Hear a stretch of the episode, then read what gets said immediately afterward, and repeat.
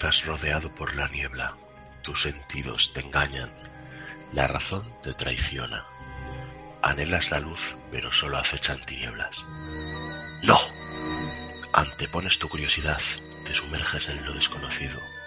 Comienza la búsqueda. Ya eres uno de los nuestros, hijos de la niebla.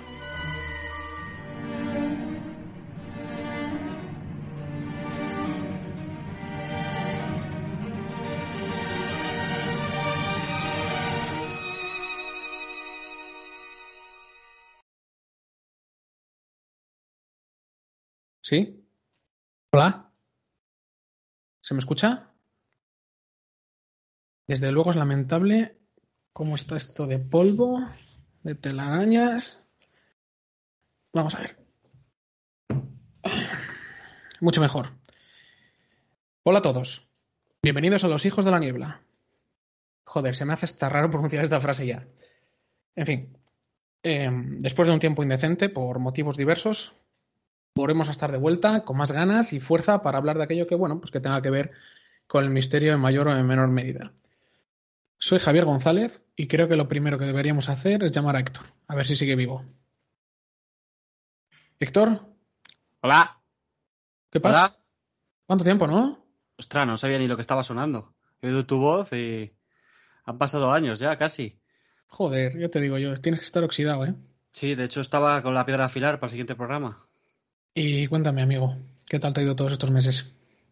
Bueno, la verdad es que no cogí tus llamadas porque el precio de la luz estaba por las nubes. Entonces lo que he esperado es a que baje y ya sí podemos grabar. Bueno, es una excusa tan válida como otra cualquiera, ¿no? Bueno, vamos a ver si este programa merece la pena, no como los otros que hemos grabado, que al final han caído al saco roto. Bueno, vamos a ver, ese programa que está sin subir. A ver, eh... hombre, quizá algún día se suba. Un poco. un poco en plan. Bueno, ¿qué coño? Sí, yo creo que lo subiremos. Sí. Está en mi casa y hago lo que quiero. Fuera. Bueno, a ver, vamos a meternos un poquito en harina. ¿De qué vamos a hablar hoy? Yo creo que es una cosa que a nadie le va a sorprender porque es un tema muy mainstream ahora mismo, muy está en todas partes, películas, videojuegos, eh, series, así que no sorprenderá. De hecho, es parte de la gracia, porque la idea va a ser desmentir un poco lo que nos llega por otros canales. Bueno, pues nada, metemos un poquitito de música ahora y, y a Leo.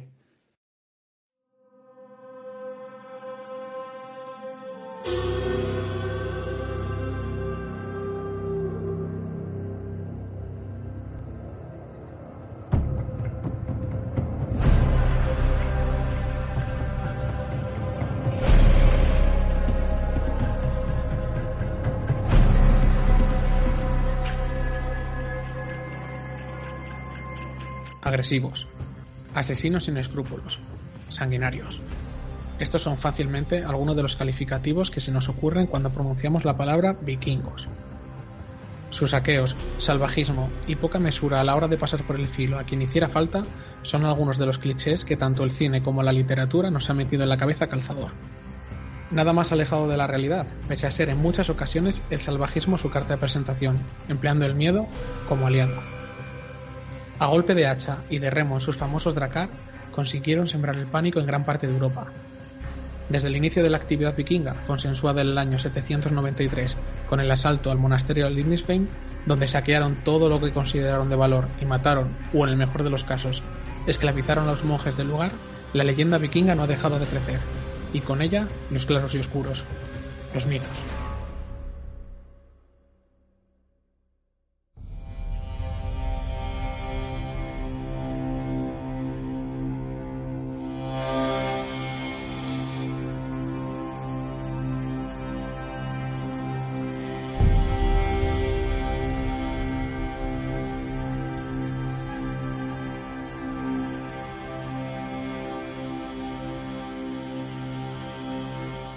Primero que podemos saber del movimiento vikingo, según las distintas fuentes, siempre es su leyenda negra. Lo que estabas comentando en la presentación, eh, esa manía de, representarlo siempre de forma sangrienta, que les seguía tras de ellos siempre había un, un reguero de muerte y de sangre. Pero no es que el pueblo vikingo, bueno, el movimiento vikingo, que este es un punto que aclararemos más tarde, se, basara solo en, los asesinatos y en el pillaje, sino que podíamos hablar como los primeros terroristas en, en Europa sabían usar su leyenda negra para vencer sin, sin haber llegado siquiera. En el momento que se veían las velas de los barcos vikingos, se sabía que esa gente era terrible y por lo tanto se rendían sin luchar. Esto era ya pues tener una batalla ganada sin prácticamente esfuerzo. Es reseñable en este punto decir que, claro, eso es importante sobre todo cuando tú vas a atacar eh, un territorio ajeno. Es muy importante el hecho, imagínate, yo me voy con 50 tíos, sedientos de sangre, ¿o no? Y si puedo evitar la batalla y dirigirme al siguiente punto con esos 50 tíos, eso que me llevo. Está claro, la propaganda ha sido muy importante siempre. Bueno, a nivel bélico siempre ha sido importante, pero quizá en este aspecto todavía más, porque los efectivos que tienes son, son muy limitados, ¿no? Eso es, cualquier nivel competitivo, en cualquier cosa, la moral es muy importante. Y siempre, no, tú nunca afrontarías lo mismo, por ejemplo, no sé, un partido de baloncesto si sabes que el de enfrente es un profesional tú en ese momento ya estás muy abajo, sabes que ni lo vas a intentar al, máximo de tus fuerzas porque no tienes ninguna posibilidad. Pues el tener enfrente a alguien que sabes que es terrible, con la idea, toda la idea de los berserkers y todo lo demás, que va a luchar hasta el último hombre, que va a pasar por cuchillo a niños, mujeres y ancianos y dejar todo quemado, tierra quemada a su paso, pues es que para qué luchar, directamente ponías pies en polvorosa y que se llevaran lo que tuvieran que llevarse. En cambio, probablemente si supieras que esa gente la mayoría de ellos eran simples abriegos con hachas o con una actitud un poco eh, más en torno a la guerra, pero que no tenían una formación ni de lejos tan amplia en las artes bélicas como los caballeros eh, europeos, pues seguramente plantarían cara. Sí, no, y pese a todo, tú piensas que estamos hablando de gente que no tiene miedo a morir. O sea que muchas veces en este aspecto el objetivo final es morir, morir en batalla, ¿no? O sea, un cristiano tiene miedo a la muerte, por lo que tú pero el temor a la muerte existe. Tú cuando peleas contra alguien que no tiene miedo a morir, el grado de, probabilidad de perder o de ganar es, significativo.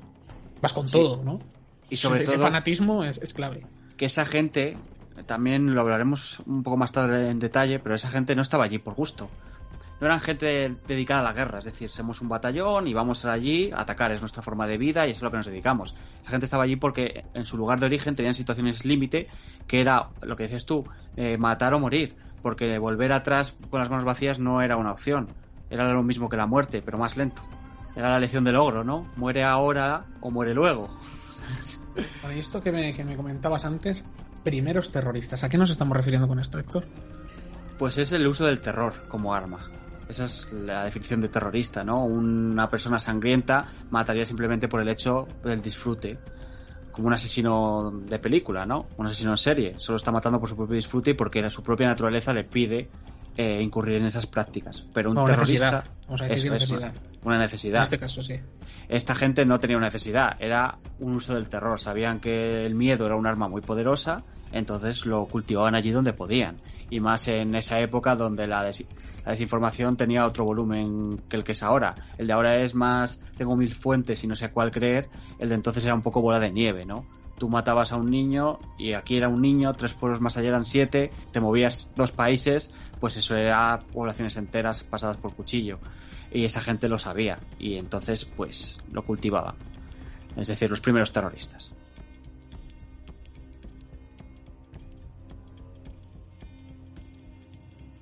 Todo esto ocurría porque, como hemos dicho antes, esta gente no podía volver con las manos vacías a casa. El movimiento vikingo se asume que empieza porque los señores feudales eh, de esas tierras eh, avasallaban a los, a los pues, a todos sus villoríos y a todos sus pueblos con unos impuestos tremendos.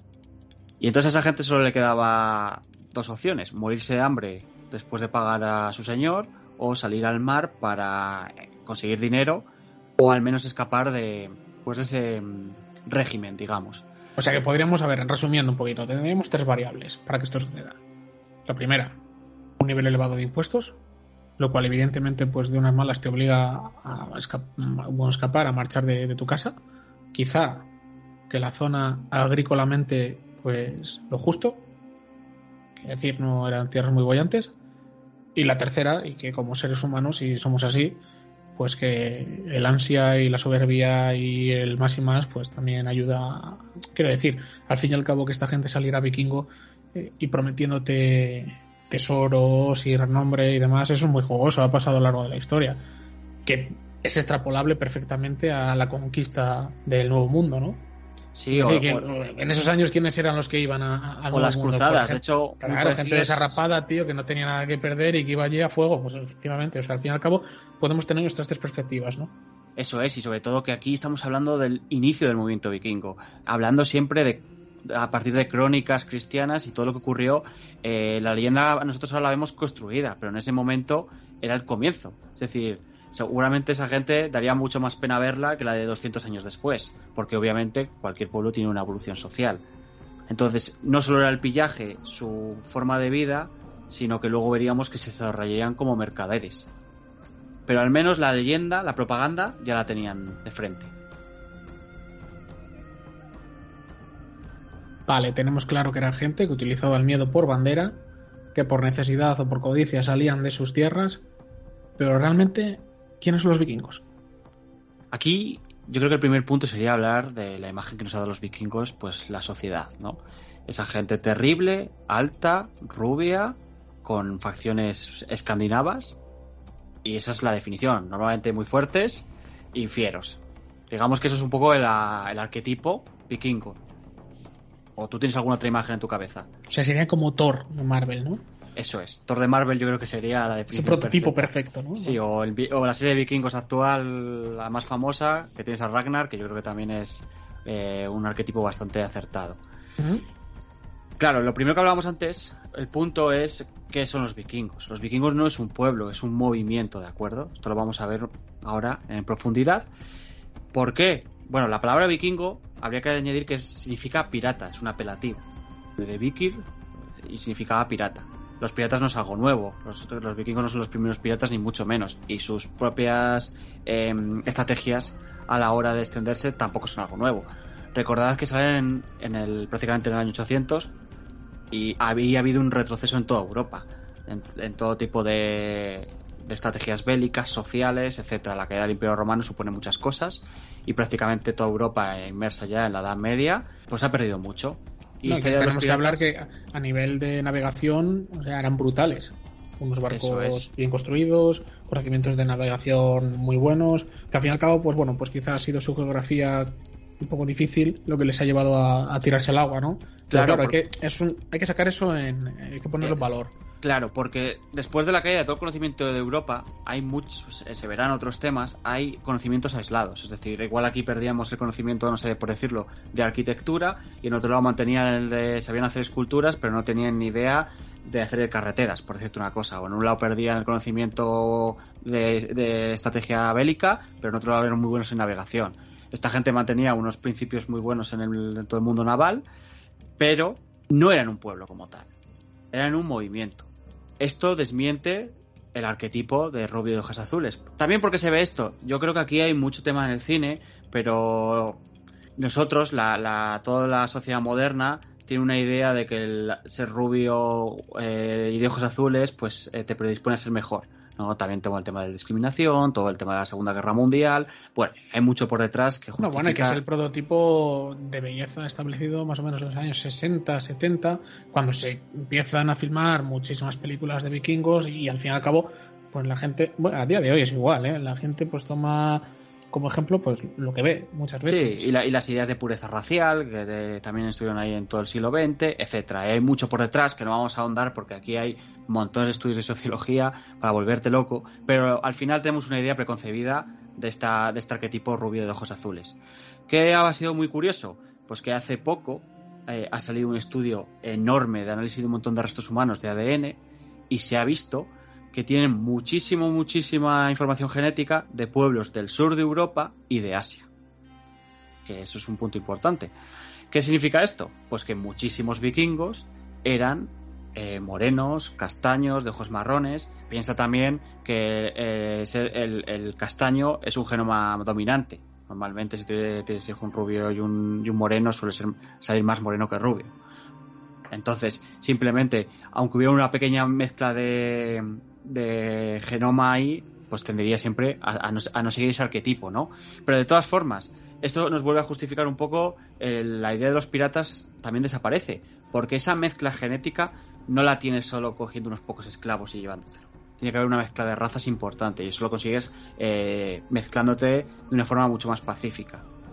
No, vamos a ver, está claro que los vikingos o escandinavos, vamos a llamarlos escandinavos, ¿no? Yo creo que para, para aclararnos un poco, vamos a llamarlos escandinavos en este punto.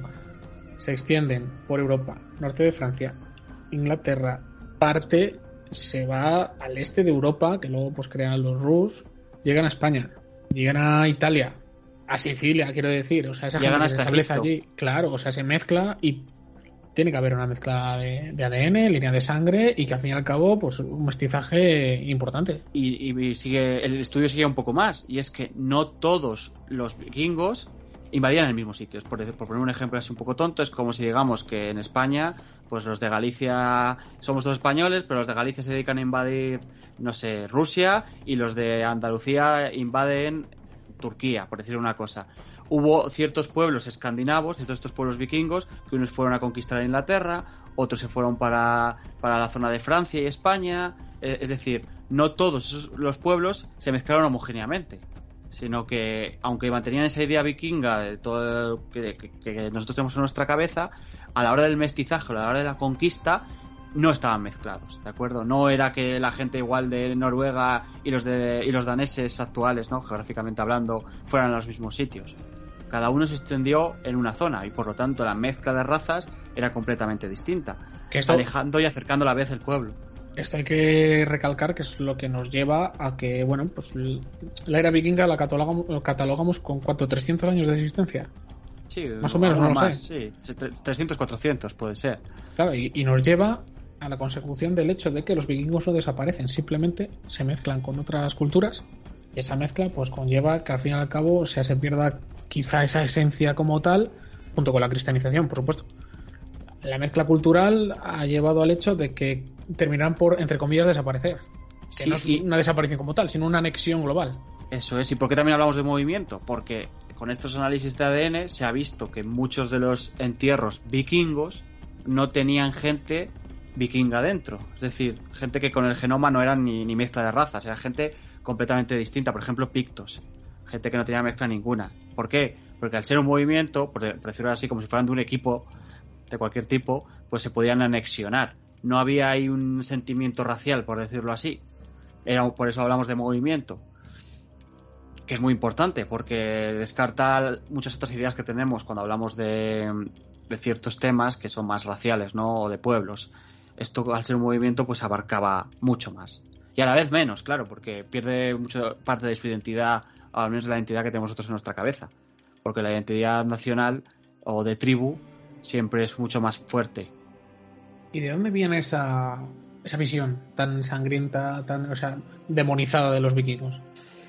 Bueno, tú como yo que has investigado, eh, sabes que la información de los vikingos, información arqueológica, hay muy poca. De hecho, cuando te pones a investigar ves que es un poquito hasta absurdo la poquita información que hay. Es, es muy, muy, muy, muy poco. Además, esto viene de, de donde escribían, cómo construían, pues al no ser eh, duradero, estar todo mucho basado en la madera, pues eh, la degradación a lo largo de mil años es tremenda, claro. Y viene todo de las crónicas de, de, de, los arzobispados, sobre todo. Entonces, ahí ya hablamos de los cristianos. Y a los cristianos, eh, ya hemos dicho que la, eh, la, era vikinga empieza con el asesinato y saqueo de un, de un monasterio. Así que Empezamos ya, un poco con el pie izquierdo, ¿no? Eso es. La idea eh, ya empieza a ser, empieza a hablar de demonios. Esta, para esta gente era un poco más que demonios, porque no respetaban nada de las ideas base de los cristianos. El miedo a la muerte, la santidad de, de, de, todos los ritos, etcétera, etcétera. Algo que era muy fuerte, nunca había sido más fuerte que la Edad Media, toda esta, esta idea. Además, como hemos hablado en otros programas, la idea del demonio fue creciendo en esa época. Antes el demonio no tenía, el diablo no tenía esa fuerza en la cristiandad, pero poco a poco fue creciendo en la Edad Media. Esta, esta idea que queda permeada en, los, en, las crónicas se rescata en el romanticismo. Ya sabemos que el romanticismo, el mismo nombre lo dice, era una idealización tremenda de un montón de ideas y ahí se empieza a ver que en algunos cuadros y algunas crónicas se les presenta con los cuernos también, porque es idea de demonios, que eso nos llevará ahora pues a otro punto. Pero lo importante es eso, toda esta idea parte del romanticismo y, un poco antes, como cualquier cosa, del, de la cristiandad, que nunca se ha caracterizado por ser la mejor fuente para datos históricos. para datos históricos y para casi nada, pero bueno, no voy a, meterme en un, en un fango importante. Pero bueno, como dato, estaría bien decir que sí que es verdad que hay unas representaciones pertenecientes a la Edad del Hierro en la que sí aparece una figura masculina con barba, casco y dos cuernos. Es eh, una pequeña placa de bronce que se halló a finales del siglo XIX en Turslunda, en la isla sueca de Holland, cuya datación se remonta más o menos al siglo VI y los expertos pues creen que bueno que sí que es verdad que esa representación de cuernos en un casco podía tener sobre todo un carácter más ritualístico que luego es como todo estamos hablando de, clichés que si los monjes resabiados por por el saqueo del Lindisfarne pues consideraron que eran demonios y les pusieron cascos ok pero también hay que tener en cuenta que Wagner pues nos puso unos cuernos muy grandotes en sus óperas el anillo nivel lungo pues puedes tener allí más, más cuernos que, en una ganadería. Y entonces, pues a partir de ahí se crea el cliché y, bueno, pues no se lo quita ni con pintura. O Vicky el Vikingo, terrible serie de pequeñitos, ya lo sabes. Sí, de hecho, me parece muy interesante que saques el anillo del Nibelungo, porque esto lo veremos eh, muy habitualmente. Hay ciertas obras que son culmen o muy representativas de cada cultura o cada época y afectan mucho luego a la mentalidad que tenemos ahora. Una, por ejemplo, aquí en España, el Cantar del Mío Cid, que influye mucho en lo que hay detrás, el cantal de Roldán en Francia, toda la idea del caballero, el Beowulf, todas sus crónicas, que también nos influirán mucho en toda la parte inglesa y todos sus mitos, y en la parte nórdica, todo lo que nos queda de los vikingos, es el anillo del Nibelungo. Todo esto eh, luego influirá pues no solo en la visión que tenemos, sino en todas las obras que hay detrás. Una obra muy, grande que puede todo el mundo conoce es El Señor de los Anillos. Y claramente sigue las pautas que tiene el anillo del Nibelungo. Todo es el tema de las crónicas. Si nos vamos a China, tenemos el viaje hacia el oeste, que es todo el tema de Son Goku. Y bueno, el Quijote también ha influido, pero bueno, más, más adelante, pero también tuvo una influencia en la cultura tremenda, por eso es tan importante. Lo vamos a ir viendo porque estas obras tan importantes, como ahora puede ser una película o una serie que nos llama a todos la atención y nos condiciona nuestra visión, en aquellos momentos pues serán este tipo de, obras literarias, ya sean, bueno, en cada, en cada época, pues unos serán unos poemas, otros serán unas novelas, cambiaría un poco según el momento histórico, pero toda nuestra visión de ciertas épocas se basa muchas veces en estas eh, obras. Y no tienen tampoco por qué ser ciertas, ¿vale? Porque muchas son ficción. Bueno, muchas, todas son ficción, porque incluso los cantares de, como puede ser el del Mío Cid, que son, están basados en, en una historia real, son completamente eh, fantásticos. Bueno, y que luego vamos a ver, unos cuernos en un casco a nivel de combate y táctico es totalmente incómodo y contraproducente. Sí. Quiero decir, o sea, no, no, te aporta nada, solo te, solo te da problemas. Sí, porque la fisiología humana no podrías aprovechar. Aunque te los hicieras, dices, no, bueno, si los hacen de tal manera, los pusieran delante. Un golpe, cualquier historia, enganchones, cualquier cosa, ¿no? sí, no, al final no, no, estamos hechos para dar eh, para cornear. Eso, es. Eh, de hecho, lo que se comentaba antes de los restos, solo existe un único yelmo eh, que se llama. que haya llegado a la actualidad, eso, es que se encontró de hecho en nueve piezas distintas que luego pues los arqueólogos lo han lo han unido y ese casco obviamente no tiene ningún cuerno. Es perfectamente por decirlo la, la un forma liso tachonado de la época. Eso es. Y el resto de cuernos que se han encontrado el resto de cuernos otra vez el resto de cascos que se han encontrado eh, siguen la misma línea restos de cascos porque ninguno ya os digo está conservado eh, sí que hay uno que se dice que uno de estos fragmentos que tiene dos huecos en lo donde podrían estar los cuernos y se dicen que tal vez, pues lo que hablamos, pudiera ser un tipo de casco especial, casi digamos como un pues, algo ornamental. Pero en ningún caso está está basado en una realidad. Es una otra representación más, un pueblo que prácticamente no dejó nada ningún legado físico más que nada es, algo en la memoria, ¿no? Al final se ve representado de una forma errónea. Pero es algo muy fuerte. También es cierto que visualmente tiene mucho impacto. Es muy llamativo y da mucha agresividad a, los, a los personajes representados de esta forma. Por lo tanto, yo creo que por mucho que poco a poco eh, series y películas los vayan descartando de su mitología fílmica, digámoslo, eh, va a ser un símbolo que va a, va a perdurar en el tiempo, yo creo desde luego es un símbolo que no, se va a quitar con facilidad.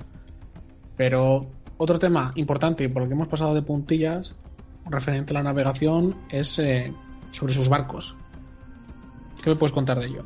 Lo más, los más famosos son los Dracar, esos barcos con cabeza de dragón. El clásico. El clásico. Bueno, lo primero que hay que decir que los vikingos no solo tenían eh, estos tipos de barcos, ¿de acuerdo? Tenían también barcos recreativos, barcos eh, de mercadeo, ¿no? Los típicos barcos para llevar mercancías. Tenían barcos en los que pues la nobleza eh, pasaba un rato en el mar agradable, digamos, de recreo. ¿Qué ocurre? Que al final eso no deja huella en la mente del resto de pueblos. Lo que queda es el barco con la cabeza de dragón. Que hay que decir que tampoco es algo típico del movimiento vikingo, porque el tener, el tener ahí una, un animal o algún tipo de representación también se hacía en otros pueblos de Europa. Pero sí que ha quedado pues esa forma típica y esa velocidad en la mente de, en, el imaginario colectivo, digamos. Porque sí, bueno, pero esa forma, esa cabeza de bestias que ponen en el barco, la funcionalidad, o sea, ¿cuál es? Tenemos claro que es para. Bueno, no lo sé, en verdad. Me parece que era para ahuyentar eh, espíritus de la tierra que fueran a, a conquistar o saquear o. Sí, y, para dar miedo, realmente. Era para dar miedo, porque en algunos barcos, bueno, en muchos sitios se puede quitar, tú quitas la cabeza y ya tienes un barco normal que puede ir a mercadear. ¿sabes? Eh, al final es un símbolo más. Pero ya te digo que no es algo del pueblo vikingo, simplemente que ha quedado en la memoria, pero bueno, lo puedes, lo has visto en mil películas también y en otros barcos que de, época, eh, digamos, de la, de la, conquista del Nuevo Mundo. Las, Los mástiles ahí y, la, y las características de los barcos y las representaciones son típicas de todas las culturas. Y las velas de un tipo o de otro, las banderas, no es algo individual de ellos. Pero sí que es cierto que ha quedado en la mente porque era un barco con una velocidad tremenda, lo que les permitía esos saqueos rápidos y esa desaparición en el horizonte inmediata. Y también se han dado restos de que muchas veces se podía coger ese barco en brazos entre todos los tripulantes y llevarlo por tierra, lo que les permitía a veces sortear pues eh, sitios impensables, ¿no? Aparecer de un lado a otro sin sí, sí, Eso es. ¿Qué, podemos ver aquí? Realmente otra vez, volvemos a lo mismo. Solo hay tres barcos conservados de vikingos. Es muy importante destacar que los barcos no solo eran un medio de transporte, sino también eran, tenían un tema, tenían una, una versión otra vez ritualística, para las tumbas, ¿de acuerdo? Para dar honores a ciertos eh, mandatarios. ya sabes, la típica... Sí, pero que eran los menos, ¿no? Los menos, obviamente tú solo gastas y haces tumbas para la realeza, de un tipo de otro, o la nobleza, si lo prefieres. El, villano común se le entierra como se le entierra y da gracias de que tenga siquiera algún... Eh, que, se, le tape con tierra, siquiera. Entonces, esa visión que igual tenemos de las películas, pues no era para todos, era solo para los más importantes y los que tenían dinero, obviamente. Luego se les hacía sus sacrificios típicos. De hecho, uno de los barcos que se conserva, el mejor conservado de todos, ni siquiera se usó para navegar. Era un barco construido específicamente para el entierro. Para estos. o sea, eh, directamente. Fúnebres. Eh, o sea, el sepulcro como tal, directamente. Eso es. Las formas y todo ni siquiera son las típicas, ¿no? Porque al final son mucho, están mucho mejor decorados, son como más, eh, más bombásticos todo, ¿no?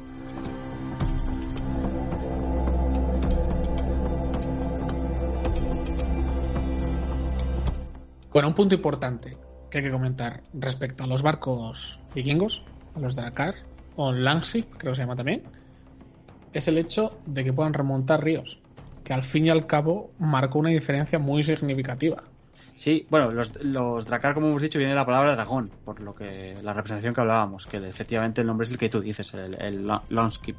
Pero sí, es que eh, era muy inteligente. ese diseño de barco era muy inteligente, que yo creo que también es otro de los motivos por los que ha quedado. Su velocidad, su, eh, maniobrabilidad, poco fondo. Eso es que pueda haber para todos los terrenos, que se pueda levantar, pero aún así mantenga, mantenga esa, pues digamos, esa entereza incluso en los mares más embravecidos porque obviamente barcos ligeros los ha habido en todas partes, pero que te aguanten eh, en, el medio del mar profundo, eso solo han tenido, prácticamente podemos decir que son los únicos. también es cierto que toda su cultura va pues en torno, en torno a los barcos, porque como hablábamos la agricultura era bastante escasa, entonces la pesca tenía que ser importante en sus tierras. Y es más, hay unos en Islandia, hablando de, lo de todo el tema fúnebre, se ha encontrado eh, cerca de lo que sería un volcán, un barco en una cueva pues hecho de piedra, esculpido en piedra, como lo queramos llamar, para ahuyentar al apocalipsis. Un barco que se, bueno, pues se construyó porque tenían miedo de, pues ahora que está, está toda la noticia de la palma del volcán, sabemos lo destructivo que es eso, pues para la gente de entonces, imagínate cómo tenía que ser aquello. Eso tenía que ser literalmente el fin del mundo. Y pues en una de estas cuevas construyeron un, un barco ritualístico pues para evitar el fin del mundo porque sabemos que mm, bueno del tema de la mitología nórdica hablaremos otro día porque es otro tema muy profundo pero una de las representaciones del Ragnarok o del Apocalipsis es ese barco hecho de uñas ¿no? En el que... Muy agradable, sí. Uñas de los muertos creo que es, ¿no? Sí, exactamente. Pues es... Muy agradable. Que lo hablaremos en otro momento, pero bueno, que como vemos los barcos siempre tienen un lugar importante en, en esta cultura. Pero otra vez estamos en lo mismo. Solo hay tres pruebas tres barcos que se conserven. Entonces, por mucho que se diga, igual que con el casco, eh, al final, como todo, todo lo que se estudia, la muestra es importante y la muestra es más bien escasa. Entonces siempre estaremos eh, sujetos, hasta que se encuentre algo más, a hipótesis que no tienen al final mucho fundamento, porque tres muestras no es suficiente. Hay que comentar también el método de navegación de esta gente, porque es increíble. Bueno, pues eh, comentando su navegación, tenemos dos elementos. El espato de Islandia, o piedra solar, que no deja de ser una calcita que tiene algo bastante interesante, que es el hecho que en climas eh, muy nublados o incluso cuando, bueno, pues cuando el sol ya está atardeciendo, pues permite, eh, mirando a través de ella, localizar el sol, donde se encuentra. Que esto es el inicio de la serie de vikingos, que habíamos visto, pues, si no todos, casi todos que es el hecho que lleva a Ragnar a, bueno, embarcarse, a cruzar el mar, eh, saquear el monasterio, posteriormente tomar París, que realmente, bueno, eso es una incongruencia cronológica, pero bueno, a lo que voy, que me disperso. Dos elementos, la piedra, con la cual conseguimos saber dónde está el sol, y después contaban con un disco de madera, con un palito en el medio, el cual colocaban en un cubo de agua, entonces con esa piedra, localizando la posición del sol, marcaban imaginariamente cuál sería la proyección de la sombra de ese palito con una, un error de unos más o menos 4 grados, que es impresionante. Y con eso conseguían navegar, y ya te digo, o sea, si hay pruebas de que llegaron hasta América, pues, pues tú verás. Sí que es verdad que, bueno, o sea, gran parte de la navegación que tuvieron los vikingos fue costeando, pero mucha no. Con lo cual creo que es reseñable, sobre todo en, en estos años. O sea, porque si estamos hablando que se demuestre fehacientemente que los vikingos alcanzan América casi 500 años antes que a Cristóbal Colón, cuidado. O sea, es un factor muy reseñable.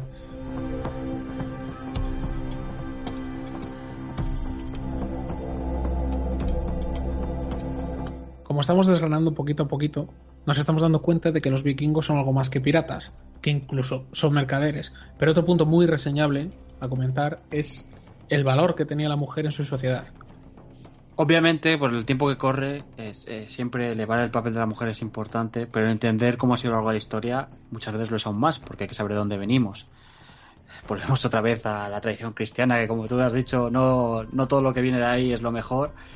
No, además en eh, esta época en la que es misoginia pura. Y bueno, Sí, continúa tú, anda, continúa tú. Eso es. Y esta sociedad, obviamente, que nadie se haga una idea otra vez, otra idea romántica, la mujer no tenía el mismo papel que el hombre, ni mucho menos. ¿de acuerdo? Pero sí que es cierto que estaba, era un papel mucho más elevado que el de cualquier sociedad de su época. La mujer en esta sociedad sabía leer, podía manejar dinero, podía viajar, viajar sola, que estas cosas nos parecen como muy ridículas. se podía divorciar. Eso es, pero es una independencia, es una confianza en la capacidad de la mujer ridícula para las sociedades de ese momento. Y es más, es un, papel muy interesante es el de las mujeres guerreras, que también, obviamente, no todas las mujeres guerreaban ni mucho menos, pero había algunas, pues que también se apuntaban a, este, a esta actividad. Esto, pues. Mira, esto se puede resumir, perdona que te corte, en algo muy sencillo. Si tú, imagínate, vives en un poblado costero, en el que puedes tener, pues, no lo sé, calcula 200 personas. De esas 200 personas, 80, 100, 110 son hombres que se meten en un barco, se tiran meses fuera para volver con riquezas. Esa aldea hay que gestionarla, hay que trabajarla, hay que gobernarla y eso que lo hace, las mujeres.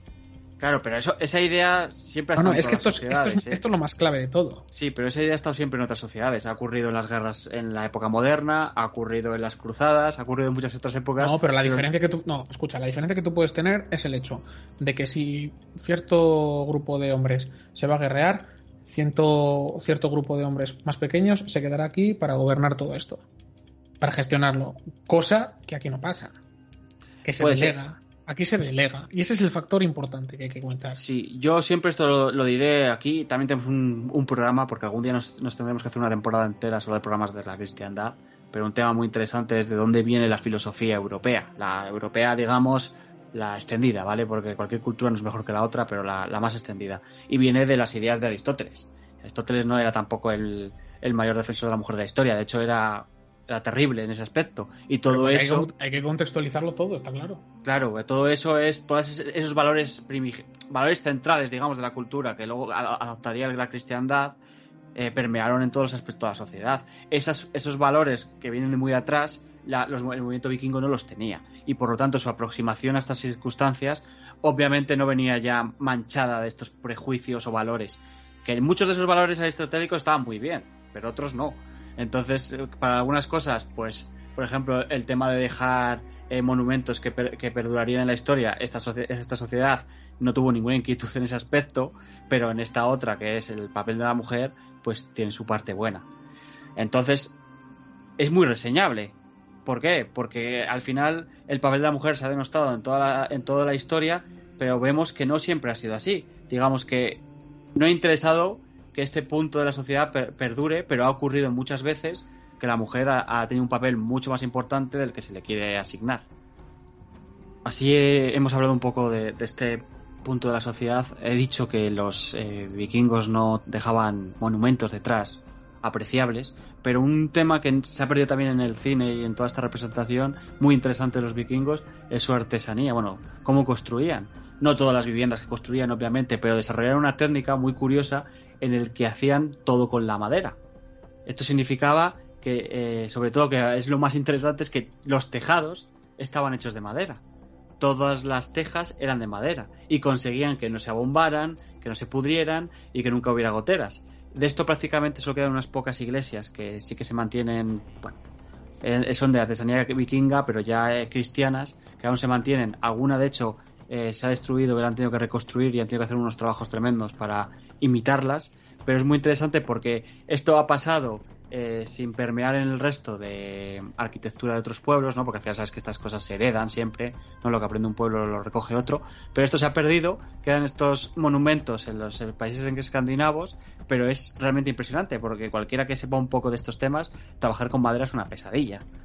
Porque se pudre, porque se, se abomba, porque no, no perdura los suficientes años como para que te, económicamente te compense. Y, y esta gente lo ha logrado. Siglos después, estas construcciones, lloviendo todos los días, nevando, se mantiene esa madera intacta. Y tú en tu casa hoy en día, con madera comprada, eh, supuestamente hipertratada con químicos, la pones aquí en tu jardín y a los tre- al, al año y medio está ya que, que la tienes que dar 25 madera- eh, manos de barniz. Y aún así está hecho una mierda. ¿Y a qué se debe? Pues estas son las técnicas, las técnicas que desarrollaron. Obviamente, esto siempre hay que cogerlo con puntillas, ¿no? En España, para muchas cosas, somos un país de contrastes y uno de ellos es el clima. No Sí, es no, lo claro, mismo. No es lo mismo tener una madera que te pasa de 40 grados en verano a menos 20 algún invierno, estoy exagerando, pero se puede llegar a esas temperaturas, y que estar en una temperatura más o menos uniforme, con unos climas más o menos uniformes. Aquí pasamos de seco a lluvia a nieve en muchos de nuestros climas, y eso la madera no lo soporta.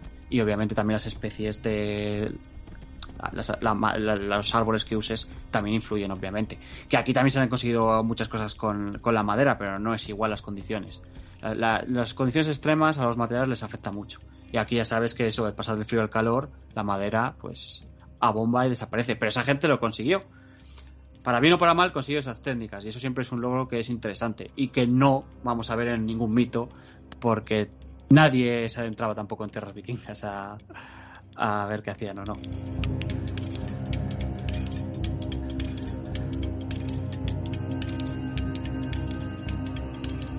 Eran guerreros que medían muy mucho sus conflictos. ¿A qué me refiero con esto? Tenemos que tener en cuenta que son eh, hombres no 100% especializados en el combate, que viajan en un barco a territorio hostil cuyos efectivos son limitados. Espiaban al enemigo eh, o, la incursión que quisieran realizar, la espiaban durante un tiempo prudencial, sabiendo cuáles son sus fuerzas, su número, sus defensas, sus armas y posteriormente batallaban. Entonces hay que tener en cuenta el hecho de que al no ser eh, guerreros 100% preparados con una disciplina estricta como podía tener un, ejército cristiano, probablemente sufrirían muchas bajas, lo que conllevaría que tuvieran que dejar esa, expedición, ese saqueo y volver a casa. Con lo cual, eh, la imagen que podemos tener de que son guerreros que a la primera de cambio tiraban de cuchillo no es cierta. Son guerreros, vamos a decir que una guerrilla especializada pues eso, mide muchos movimientos por, simplemente por una cuestión logística, por falta de efectivos. Sí, de hecho, esto es muy importante porque en, los, contextos históricos se habla de que realmente volvían igual la mitad de los que partían de casa. Era, eh, compensaban mucho también ah, sus defectos con la cantidad. Hay que pensar que volvemos otra vez a lo mismo porque al final las raíces de muchos motivos en, en, ciertas épocas es la misma. Cuando hablamos de los romanos, por ejemplo, todo el mundo conoce las legiones. Las legiones son mil cuando estamos en la Edad Media, un rey, si eso te junta mil o dos mil caballeros en todo un país. Eh, los ejércitos se han reducido mucho en estos años. De hecho, las batallas son de 100, 200 caballeros con otras 200. Y lo que sí están es muy bien formados. Pensad que los caballeros eh, manejaban unas espadas. Eh, ¿Qué queremos decir con esto? El hacha, por definición, como arma, es un arma muy simple. Muy simple de aprender a utilizar, muy simple de manejar. En cambio, la espada es el arma de la guerra el arma más versátil, el arma que permite más técnicas. Tenéis luego todas las versiones que queráis, desde las katanas si lo preferís, a las gladios, todo lo que queráis, pero al final la idea es una espada. Tenemos también los sables, que están, solo tienen un filo, pero el concepto suele ser el mismo, ¿vale? Esta es el arma de los guerreros. ¿Por qué? Porque aprender su manejo y su uso te convertía en un guerrero superior, pero te llevaba un montón de años. Tienes que tener una dedicación máxima. Si cualquiera de nosotros se pusiera ahora a intentar aprender digamos, esas técnicas de esgrima, seguramente de 10 años no bajábamos ninguno, todos los días entrenando para ser medianamente competentes. Entonces, nos estamos planteando un pueblo que, que, sabe muy bien lo que hace. Entonces, trabaja con el lanza y con el hacha. La lanza era el arma de las levas. De hecho, hay algún estudio ya por ahí que tú puedes coger cualquier grupo de hombres medianamente en buena forma física y en unas dos horas tienes un, una legión de lanceros perfectamente funcional para ir a cualquier guerra. ¿Por qué? Bueno, hasta cierto punto, salvando las distancias, vamos a ver. Salvando las distancias, obviamente te, asustarías, pero lo que es el uso de la lanza eh, como batallón es muy sencillo. Se apoya siempre en el trabajo en equipo, pero es muy sencillo. Mantener la, disciplina y la lanza funciona sola. No, y al final es un muro de pinchos. Si te acercas hay que, Hay que resaltar que, volviendo otra vez a, sacamos a colación la serie Vikingos o Último Reino y todo esto. El cuchillo ese corto que utilizan en lo que llaman muro de escudos, que llama sax, me parece, es bastante posterior, en época final, creo, incluso aquí quizá me columpie, tendría que, tendría que mirarlo, pero creo que es época final vikinga. Pero que volvemos a lo mismo, que el fundamento es el hacha, porque incluso el hacha es un arma perfecta para bajar escudos. Es que el sax puedes enganchar escudos, entonces quiero, es, muy multifuncional en ese sentido. le sacaron, le exprimieron bien. El, hacha tiene muchas ventajas en ese aspecto, que dice que al final, y también porque el metal en esa época era carísimo. Que la gente se piensa que todo el mundo tenía un hacha o todo el mundo tenía una espada, era carísimo. Entonces tenías que economizar todo lo que pudieras. El sax que hablas, mucho, muchas de estas armas vienen también de la colonización de otros pueblos, que usaban armas parecidas, todo el tema de Inglaterra, Escocia y demás. Pero al final hay que entender que era gente muy lista escogía sus batallas, sabía que no eran los mejores, pero sí que sabían que tenían valor, que al final la batalla vale mucho. Entonces, siendo, siendo un buen estratega y sobre todo siendo rápido, porque esta gente lanzaba ataques relámpago, pues conseguían victorias. Y lo que hemos dicho antes, su leyenda negra. Si les veías un poco fieros y tú no te veías muy con muchas de ganar, pues directamente renunciabas, porque ya sabías la leyenda que había, que no iba a quedar de ti nada. Entonces, esto, eh, todo esto suma, eh, suma pues unos guerreros que al final eh, hacían temblar allí donde fueran, aunque al final del día no fueran realmente tanto como aparentaban. Bueno, y hablando de hacer temblar, habrá que hablar de, los Berserker, ¿ok? Bueno, esta figura es también ha calado en muchos aspectos, en muchas historias. Bueno, vamos a ver, Berserker, o sea, estamos hablando, por así decirlo, del soldado de élite máximo vikingo. Sí, podríamos denominarlo así. Bueno, estos guerreros o sea, se les calificaba como aquellos a los que el acero no les puede dañar. Combatían en un estado de trance y demostraban una ferocidad, extrema contra, contra el enemigo e incluso a veces contra, contra sus aliados. Hasta tal punto que obviaban el miedo a ser traspasados por, por eso, por un arma, por una espada, iban a literalmente a pecho descubierto. O sea, enajenados con una ira brutal pues que, los llevaba a, pues incluso ya te digo a, no distinguir entre aliados enemigos a mutilar sin control. Y la pregunta es cómo conseguían este estado mental de locura bien hasta este punto las investigaciones afirman que lo hacían pues bebiendo tipo de pócima elaborada a base de amanita muscaria que además de poder matarte o provocarte daños intestinales pues tras unas dos horas de consumo o así pues te crea una euforia, alteración de conducta, alucinaciones, que sería lo que el estado del que estos guerreros irían al frente. Posteriormente, hay otros estudios que dicen que quizá en vez de ser Amanita Muscaria se habría hecho con Beleño Negro o no. El caso cuál es? Que con este guerrero ganamos dos cosas. La primera, ferocidad y control. Una persona que quizá valdría en un estado normal por tres. Y luego generar lo que tú dices, pavor y miedo al enemigo. ¿Esto qué hace? Pues bueno, pues que un soldado así, evidentemente, sea la leyenda máxima de, toda esta cultura. Sí, de hecho, ir, con un estado alterado de conciencia a la batalla es algo normal. Quiere decir, el alcohol siempre estuvo ahí en cualquier batalla. La gente iba un poco bebida porque hay que tener mucho valor para meterse en ese tipo de, situaciones. Entonces siempre iban, todo el mundo en todas partes iba, como mínimo, un poquito drogado para, la que se avecinaba. Pero, es, cierto... que a día de hoy es igual. O sea, no hay que ser muy lejos. Ahora mismo los ejércitos a día de hoy la droga está a la orden del día. O los, vamos a llamarlo, vamos a ser más políticamente correctos, los fármacos de asistencia. ¿no? En plan, pues para que te quite el sueño, para que te quite el cansancio, para que te quite el hambre, para que te quite no sé qué. al fin y al cabo estamos trabajando con lo mismo. Esa, esa, idea siempre ha estado ahí. Y luego que cualquier batalla, no sé, vamos a ver, eh, vayámonos a una batalla de esgrima en las Olimpiadas. Tú valoras el ataque con la defensa. Es decir, dices, bueno, ¿podría, ¿podría matarte con este ataque? Sí, pero probablemente te, me lleves un brazo. Entonces no, lo, no, ejecutas ese ataque por mucho que veas el hueco, porque tampoco valoras tu vida también y tu, y tu entereza. Esa gente no. Es el principio del que ataca primero, ataca mejor. ¿Sabes?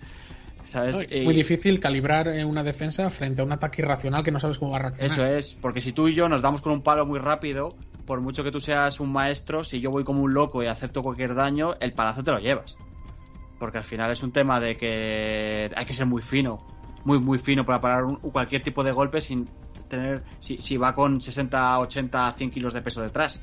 Al final la física te dice que eh, pasa para adelante. Obviamente. Ah, y esa gente es de lo que se aprovechaba. Ahora, de repente tú eres un labriego con dos lanzas en la Edad Media y te aparecen 20 tíos que están como locos chillando con espuma en la boca y que al primero le ves que se tira y ha matado a tu colega Johnny y le ha cortado la cabeza, pues eso tiene claro, eso, claro, eso no lo hemos dicho, pero hay que reseñar también que muchos eh, ejércitos, eh, bueno, en este caso inglés, gran parte de los efectivos eran eran labriegos, que simplemente eran, pues, eran, reclamados por sus señores a defender la tierra y pues vas para allí con la azada, con lo que tengas y, y a morir por Dios, nunca mejor dicho. Eso es. Y las levas, el que tenía suerte le habían enseñado a usar el arco o alguna arma básica, pero normalmente eh, ibas con la azada.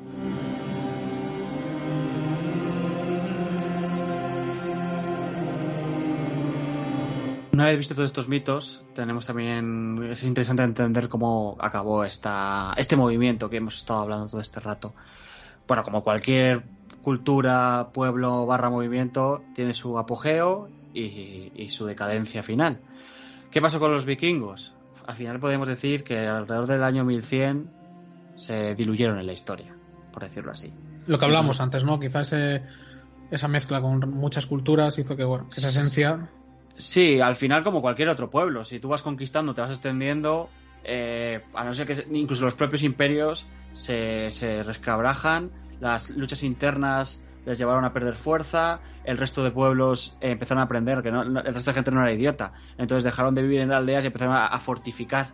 Y entonces, en cuanto tú empiezas a fortificar, puede ser todo lo vikingo que quieras, pero un muro de cuatro metros de, piedra, pues te va a dar igual lo ingenioso que seas con el hacha. Menos si es París. Menos si es París. Eso es, que esa historia es interesante, pues alguno lo que la conquista de París, pues alguno la quiere, chequear. Pero vamos, se diluyeron en la historia. E incluso su propia religión, que no hemos hablado de ella porque la dejaremos para un, episodio de, mitología, tenía como símbolo el martillo de Thor, que curiosamente era muy parecido a, la cruz. Es decir, también fue algo que ocurrió con el claro, la, cristianización es algo que hizo mucha mella, desde luego.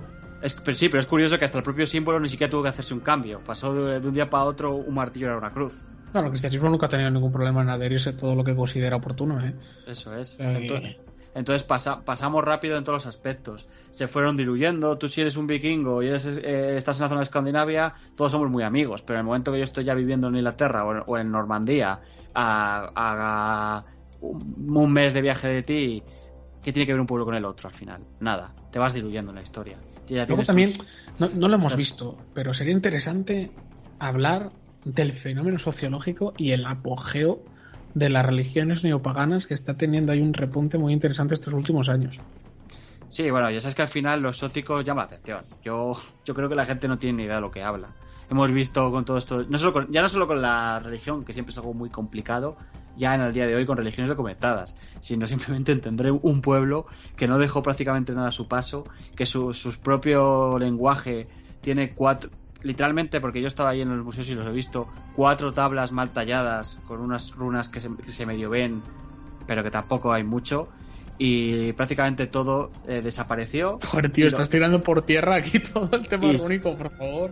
Claro, sí, sí, pero es que la realidad es esa. La realidad es que yo los he visto y sí, puedes decir, no, hay, hay 200 tablas con, con inscripciones, pero vamos a ver, para un idioma, 200 frases es algo, no sé, casi anecdótico en el margen de la historia. Y igual que pasa con toda su cultura y, su, y su forma de vida. Queremos saber cosas, pero muchas se basan en, representaciones cristianas y otras cuantas en los pocos túmulos que se han encontrado de, de, vikingos, que la mitad de ellos ya estaban saqueados.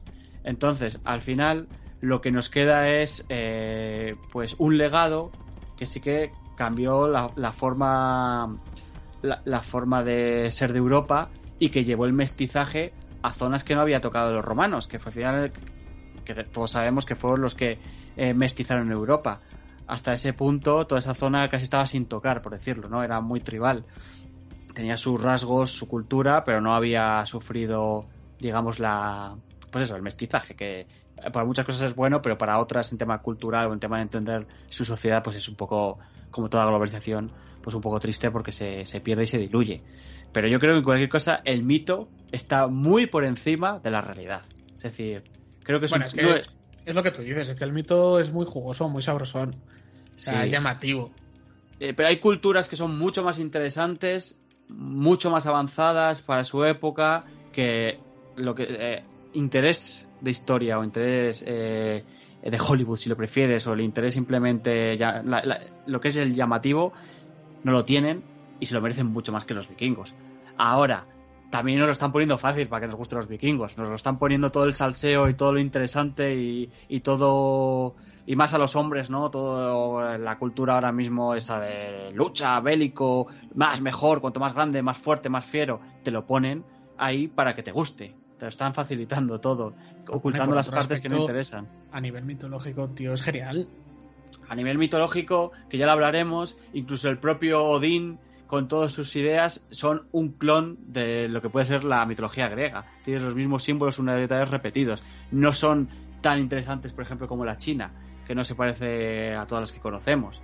Al final... Vamos a ver, es que no me, puedes mezclar las churras con merinas. Ah, no, con merinas, perdón. O sea, no para mí una cosa es una cosa, tío, y otra cosa es una cosa es una cosa y otra cosa es otra cosa, pero no son tan significativamente distintos como para tener el interés que, que, levantan. No son tan interesantes eh, en el contexto histórico. No son tan interesantes. Mira, te voy a decir una cosa. Vamos a grabar un programa que sea mitología nórdica y vas a cambiar de idea. A mí me gusta mucho la mitología nórdica, me gusta mucho, pero no puedo decir que sea mejor que la griega. No puedo decir que sea mucho mejor que la celta. Pero si es que no estamos hablando de comparar. Sí, porque esto lo hablaremos en otro tema. Las religiones tienen una evolución. Igual que la, religión cristiana, el tema evolutivo de religiones, cristiana, judía e islámica, son súper avanzadas respecto a las anteriores por muchos temas. Evolución teológica y evolución, sí, por el desarrollo de cómo funciona. Esto lo veremos porque es otro tema muy largo.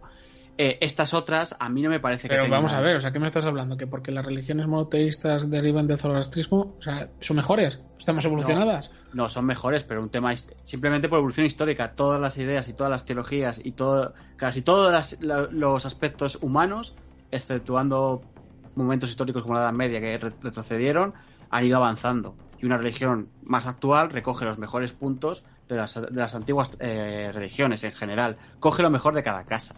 En eso y en, en, en Sí, el bueno, religioso y en todo. Entonces, las religi- estas religiones, eh, eh, las monoteístas, han cogido las mejores ideas, eh, las mejores ideas de ventas de todas las otras religiones.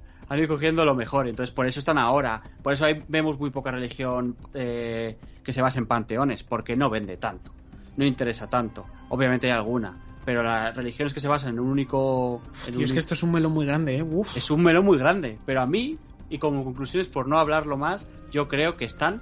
A mí me encantan los vikingos, me encanta la mitología vikinga, porque al final, lo que hemos dicho, es- también la época actual la ha hecho para que guste, me parece muy interesante, pero creo que en contexto histórico no es... eh, hay mucho ruido y pocas nueces. Esa es la frase, ¿no? Para acabar, mucho ruido y pocas nueces. Mucho ruido y pocas nueces. O mucha venta, mu- mu- mucho marketing detrás de los vikingos. También me vale. Sí, señor, me parece un buen final. Así que, pues nada, aquí hasta aquí el, el regreso, más o menos esperado, no se sabe, de los hijos de la niebla. Y esperemos que nos escuchemos dentro de poco tiempo.